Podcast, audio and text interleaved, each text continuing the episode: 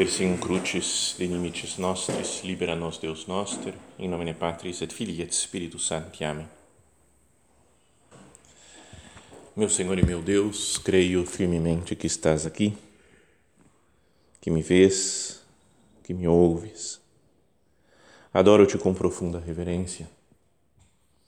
Peço-te perdão dos meus pecados e graça para fazer com fruto este tempo de oração. Minha Mãe Imaculada, São José, meu Pai e Senhor, meu anjo da guarda, intercedei por mim.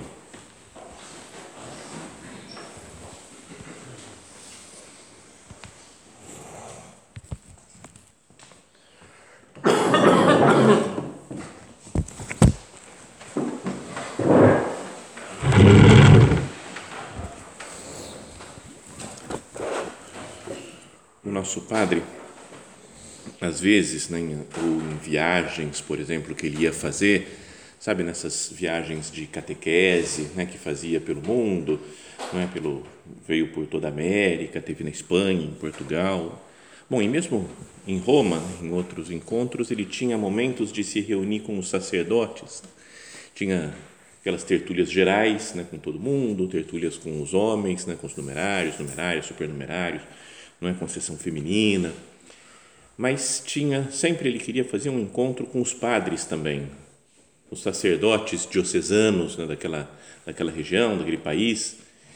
E muitas vezes nessas tertúlias só para os sacerdotes, ele falava que ele se sentia como que vendendo miel al colmenero, em espanhol.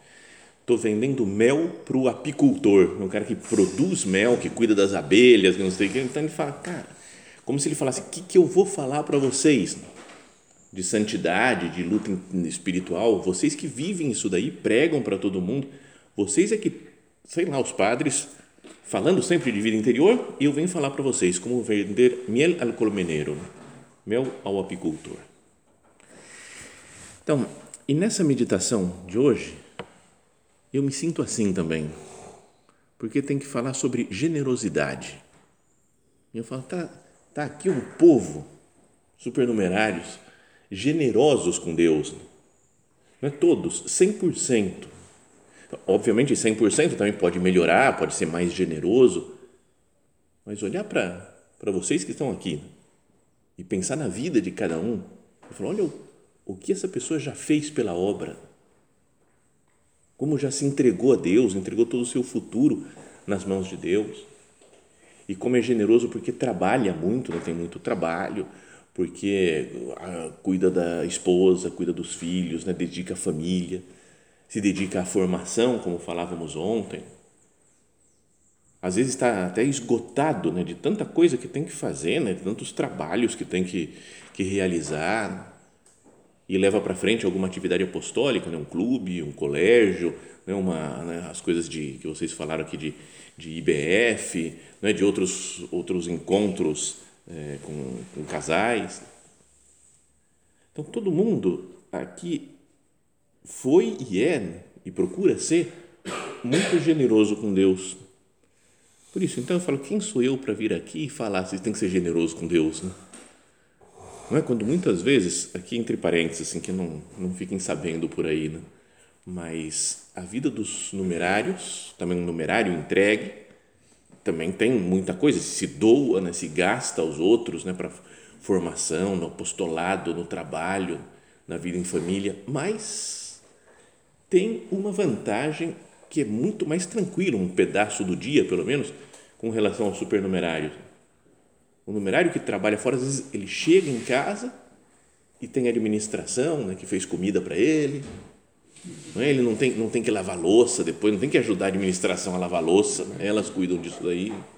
E não reclamam se a gente não lava, porque é para a gente não lavar mesmo. Não é? A gente tem o nosso tempo, agora tem a tertúlia. Você fala, vou ter tertúlia.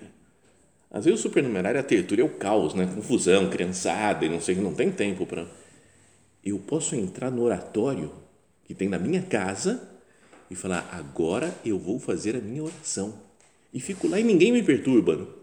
Porque eu estou fazendo oração. Olham para lá e falam, o numerário, né, o padre está fazendo oração, deixa ele. E às vezes nas nossas casas não é assim.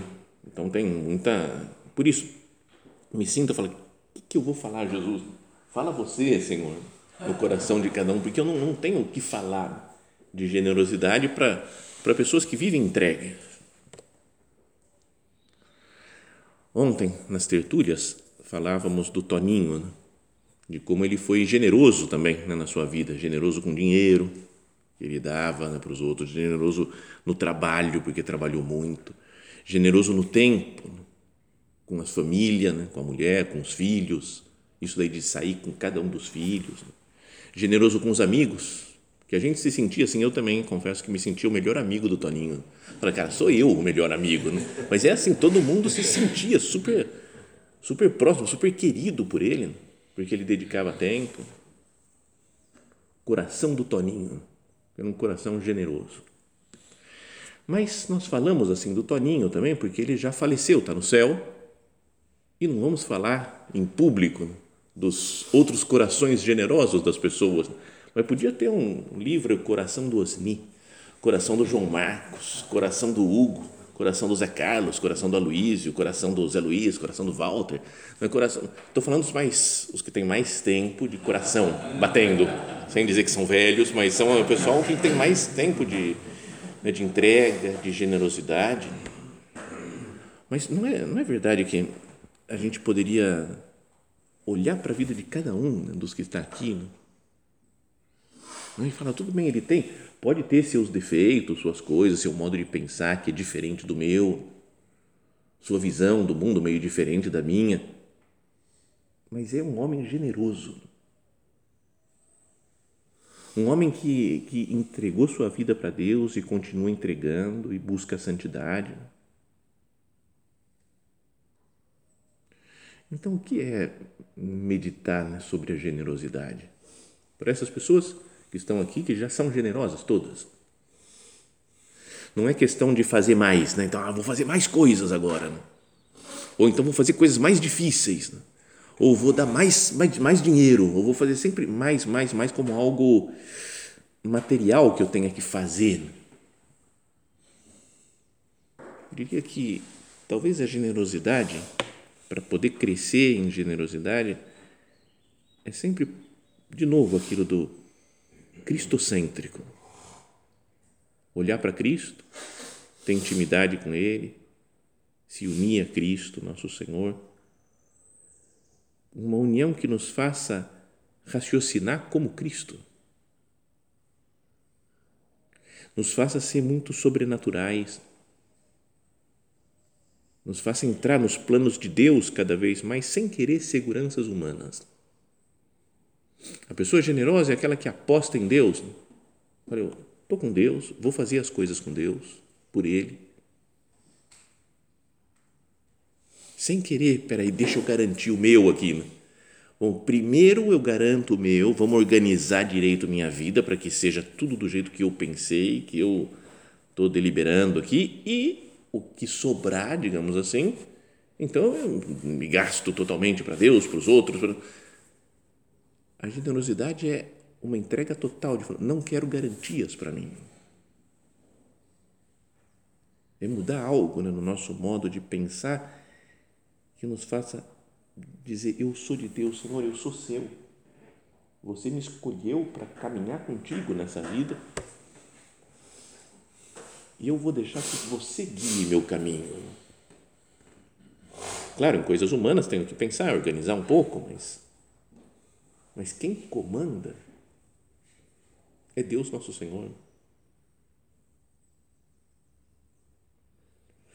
Tem uma história que já contei outras vezes também, em outras meditações, mas de uma supernumerária, né? que ela, quando era criança, ela contou uma vez, né? quando era criança, a família dela é meio italiana, né? tem raízes italianas, e conhecia outras famílias italianas também, então, de vez em quando, ela ia brincar com gente que era italiana mesmo, né? assim, que morava aqui no Brasil, mas a criançada só falava em italiano, ela falava em português e, e brincavam juntos sempre. Né?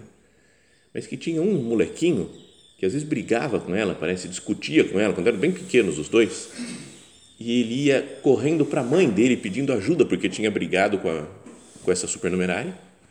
dizendo, mama, mama, aquela ali pensa que comanda. Né? Ela, ela, ela acha que ela manda, que ela quer mandar em todas as brincadeiras. Assim, e ela dizia, e parece que isso continua até hoje. É como se eu falasse, né, se Deus falasse, ela ali pensa que comanda. Ela acha que ela é que manda, ela é que organiza as coisas.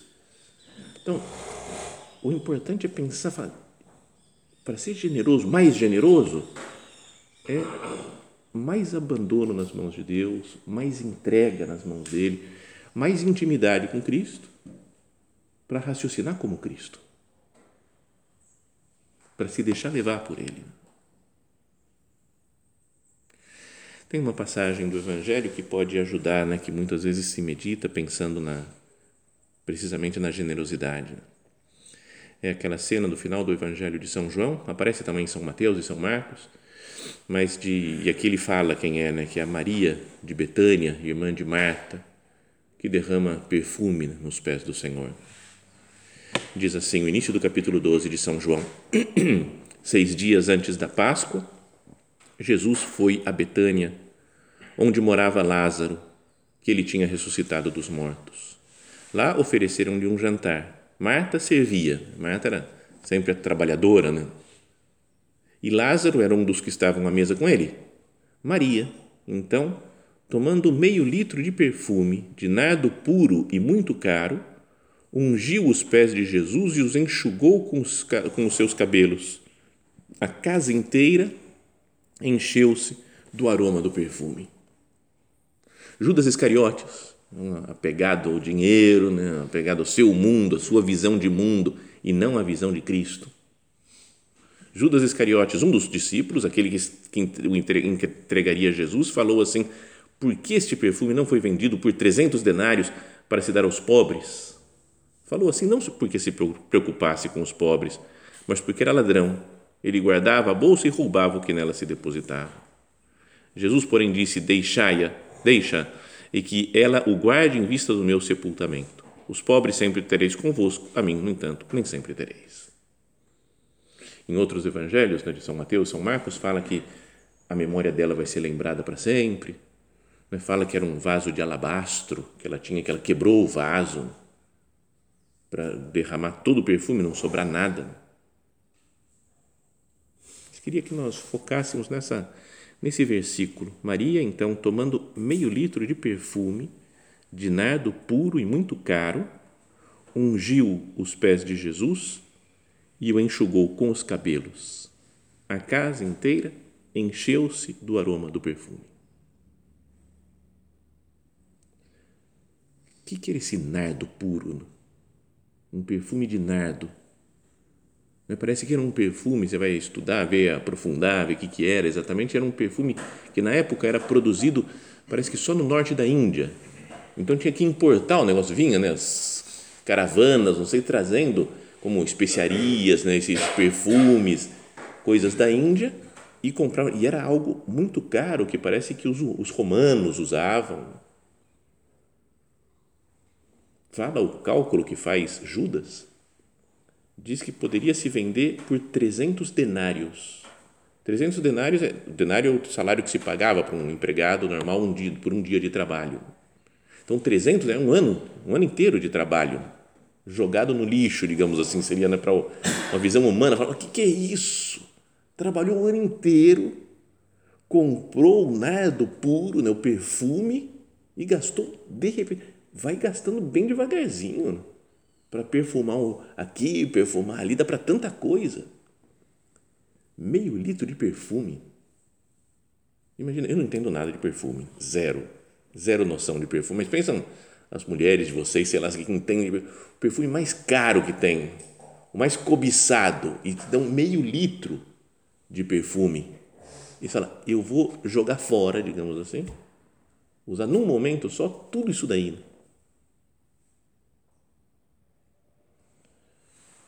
ungiu os pés de Jesus.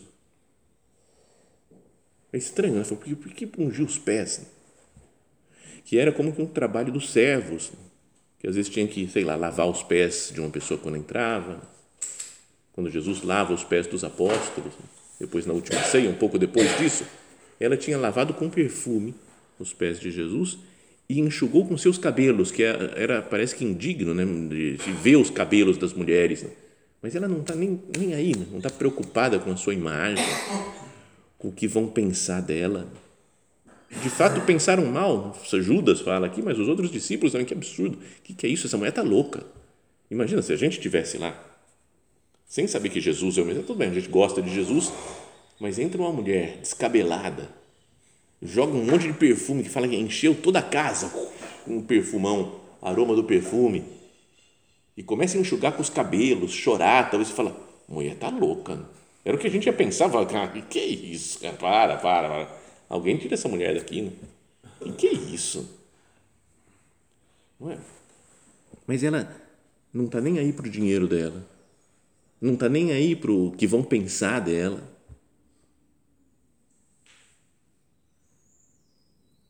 Um comentarista dessa cena do Evangelho dizia: Maria é um símbolo da beleza da adoração, da generosidade da adoração. E a adoração custa caro. Pode custar-lhe um relacionamento, assim como custou a Maria.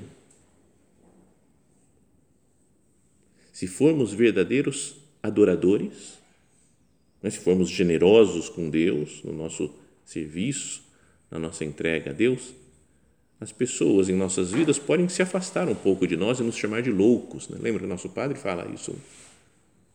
Que o chamaram de louco. Que podem nos chamar de louco se a gente segue um, um sei lá, um, uma, um, tão próximos de Cristo. Rezar, fazer penitência, se ajoelhar são sinais de fanatismo. Para muita gente pode falar, peraí, você está exagerando também agora, né? oração, sacrifício. A adoração pode custar caro. Custou a Maria não só o vaso de alabastro e o nardo, mas custou a sua imagem. Seria analisada e criticada por Judas. Talvez esse a generosidade de Maria de Betânia tenha surgido daqueles momentos em que ela ficou à escuta da palavra de Deus. Lembra na outra cena de Marta e Maria, mais conhecida talvez? Né? Marta, Marta, tu te preocupas, te inquietas com muitas coisas, uma só coisa é necessária. Maria escolheu a melhor parte que não lhe será tirada. Maria escolheu a parte de, de escutar Cristo, de ter intimidade com Cristo e não lhe será tirado. Isso fica marcado, né? A pessoa fica sendo generosa porque entra no modo de ser e no modo de pensar de nosso Senhor. Então, procuremos nos examinar, né? conversar com o Senhor. Jesus, atualmente, como que está a minha entrega, a minha doação ao seu plano, aos seus esquemas? ou eu quero o meu plano, os meus esquemas, né, as coisas que eu estou organizando. Então, a generosidade podia se pensar em três pontos né, que aparecem nessa, nessa cena do Evangelho. Primeiro, a mais evidente, talvez, é a generosidade com dinheiro, porque ela gastou o dinheiro que ela tinha.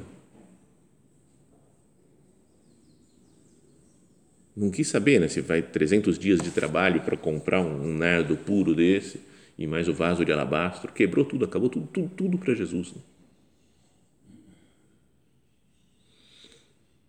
Eu não posso ser mais generoso com o dinheiro? Generoso para Cristo, né? tem um ponto de caminho que gosto de pensar, né? e quando, quando alguém reclama de dos tesouros do Vaticano. Isso era mais, mais antigo. Assim, Nossa, os tesouros do Vaticano, dinheiro, muita riqueza. Para que tudo isso? Para que tudo isso de riqueza para Jesus? Né? E é igualzinho que o Judas falou. Né? Para que tudo isso? E vendesse aqui o Vaticano, podia comprar, né? vendesse os tesouros do Vaticano, ia dar dinheiro para os pobres, acabar com a fome na África. Né? Acho que mesmo financeiramente, economicamente, nem, nem dava para fazer isso, mas é tão, é tão é como a frase do Judas. Né? E o nosso padre fala em caminho isso. aquela mulher que em casa de Simão, o leproso, em Betânia, unge com rico perfume a cabeça do Mestre, recorda-nos o dever de sermos magnânimos no culto de Deus. Todo luxo, majestade e beleza me parecem pouco. E contra os que atacam a riqueza dos vasos sagrados, paramentos e retábulos, ouve-se o louvor de Jesus, opus enim bonum operata est in me. Uma boa obra foi a que ela fez comigo. É como que Jesus fala assim, é, pode gastar né, comigo, digamos assim. Não é que Jesus queira dinheiro, não é, falar, eu, é um desprendimento de si para entrar no mundo de Deus, na lógica, no raciocínio de Deus.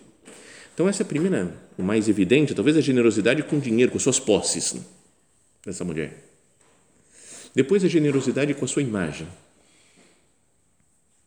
Ele fala, eu vou fazer um ato de amor a Cristo, preparando o seu corpo, digamos assim, para a sepultura. E não estou nem aí para o que vão dizer, para o que vão pensar. Senhor, perdão por tantas vezes que eu me deixo levar por isso. Né? Um pouco de vergonha da minha condição de cristão, de supernumerário. Né? Perdão pelas vezes que eu, que eu quero não parecer, né? não parecer muito exagerado, não parecer muito fanático. Eu fico querendo agradar o mundo. É uma pena, né? A igreja, quando quer agradar o mundo, quando quer fazer as coisas como todo mundo faz, para não chamar atenção,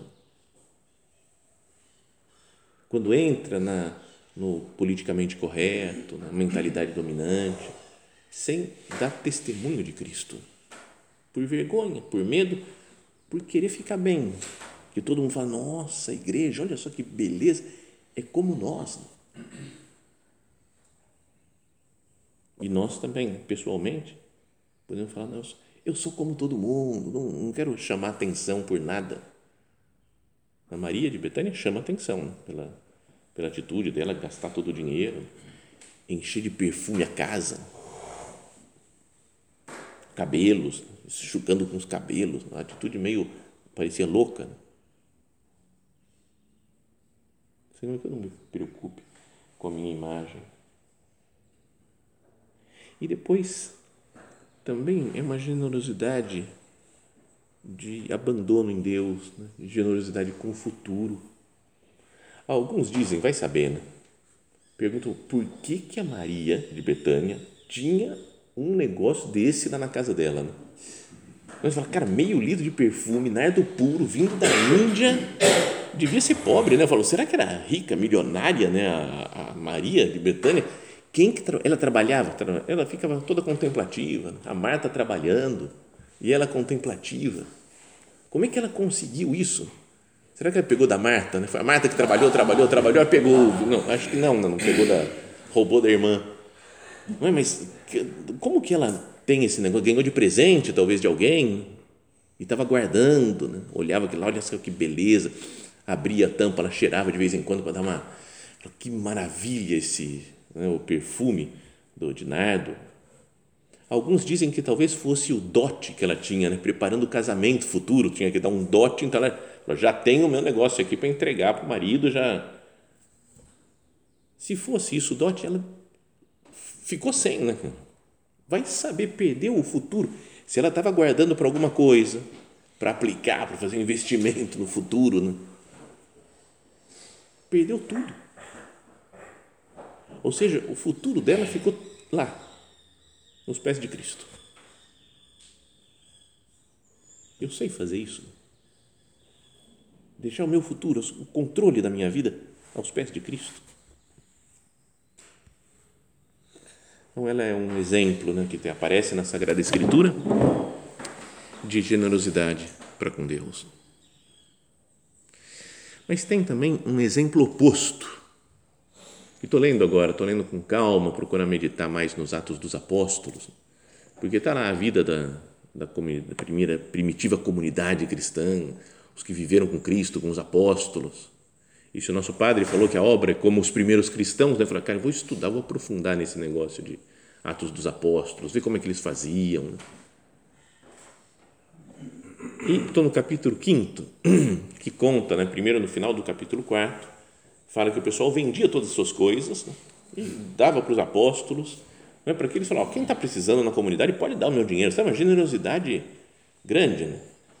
Mas fala, mas, começa o capítulo 5 assim, mas certo homem, chamado Ananias, um dos primeiros cristãos, juntamente com Safira, sua mulher, vendeu uma propriedade e ficou com uma parte do valor. E sua mulher também sabia disso, é conhecida essa história. Né? Os dois guardaram um pouco do dinheiro lá.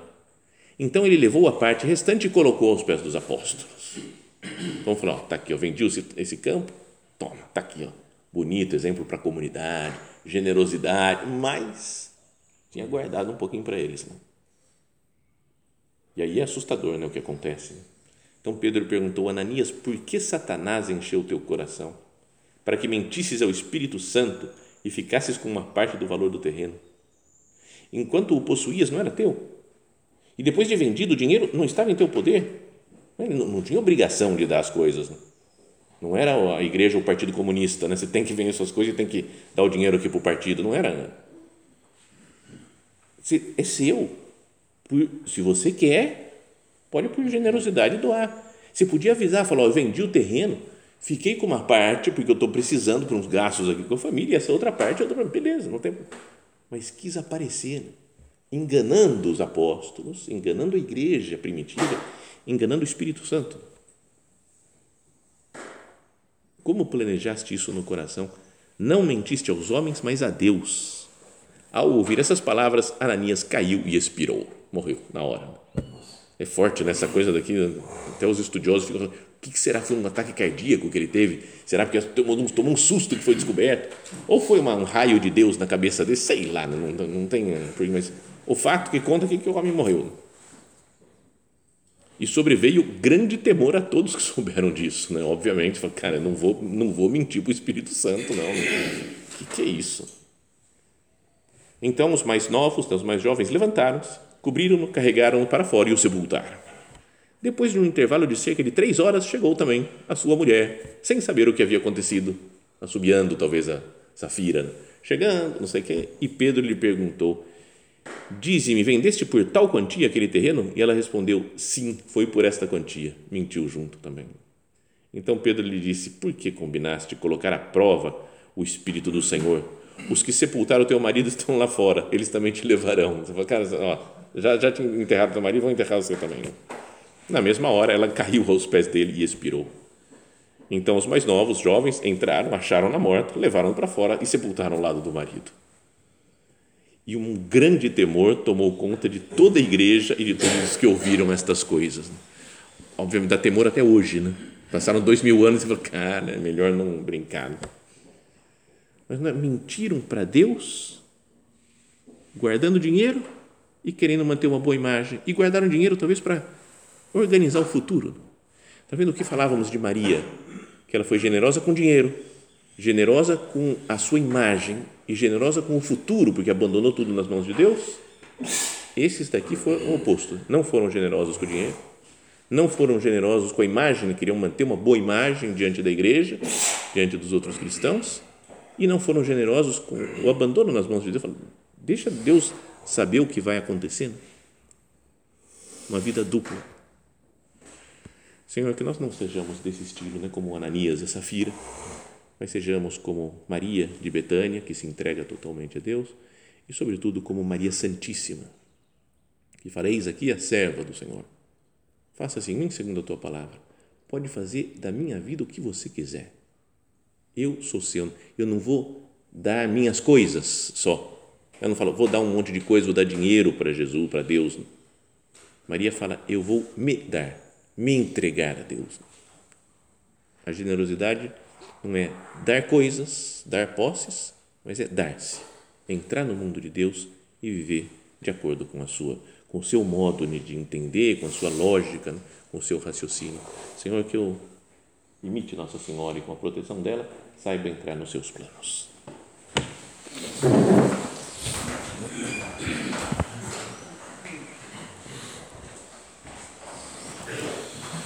Dou-te graças, meu Deus, pelos bons propósitos afetos e inspirações que me comunicaste nesta meditação. Peço-te ajuda para os pôr em prática. Minha Mãe Imaculada, São José, meu Pai e Senhor, meu anjo da guarda, intercedei por mim.